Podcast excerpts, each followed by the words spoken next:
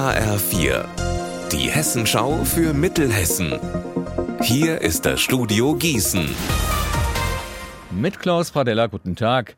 Temperaturen um die minus 10 Grad und dann keine Heizung. Das müssen zurzeit viele Menschen im Wetzlarer Westend ertragen. Der Grund ist ein defektes Fernwärmenetz und ein abgetauchtes Unternehmer-Ehepaar.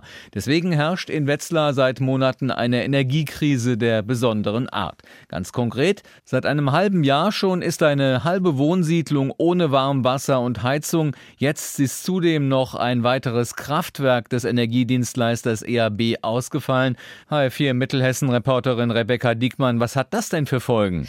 Ja, jetzt ist es offenbar nicht mehr nur im Westend kalt, sondern auch in der Spielburg. Da betreibt die EAB nämlich auch ein Fernwärmenetz und da ist offenbar ein Kessel kaputt gegangen.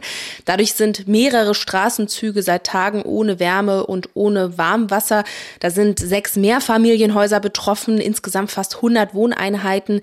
Außerdem die Gebäude des Sportvereins TV Wetzlar und auch eine private Schule.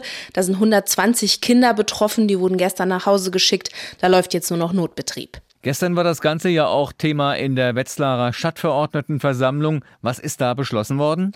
Das klingt erstmal total abstrus, aber die Stadt Wetzlar birgt jetzt finanziell für den Energieversorger. Die EAB, das ist ja nur ein Zwei-Personen-Betrieb, bestehend aus einem Ehepaar. Das hat diese Kraftwerke in den 90er Jahren von der Bundeswehr gekauft. Und diese Fernwärmekraftwerke, die werden wiederum mit Gas betrieben. Und das kommt vom regionalen Energieversorger, von der ENWAG. Und weil die EAB offenbar seit längerem ihre Rechnung bei der ENWAG nicht mehr bezahlt, müsste die der EAB bald komplett den Gashahn abdrehen. Und dann wären ja noch viel mehr Menschen von dem Ausfall betroffen. Um das zu vermeiden, übernimmt die Stadt nun also erstmal die Kosten für die Gasrechnung der EAB und das könnte in den kommenden zwei Monaten etwa eine halbe Million Euro sein. Unser Wetter in Mittelhessen. Heute viel Sonne, nur wenige Wolken bis minus 3 Grad. In der Nacht gehen die Werte dann aber ziemlich in den Keller bis auf minus 15 Grad.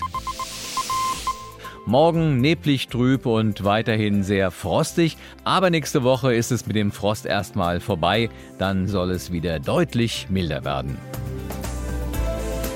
Ihr Wetter und alles, was bei Ihnen passiert, zuverlässig in der Hessenschau für Ihre Region und auf hessenschau.de.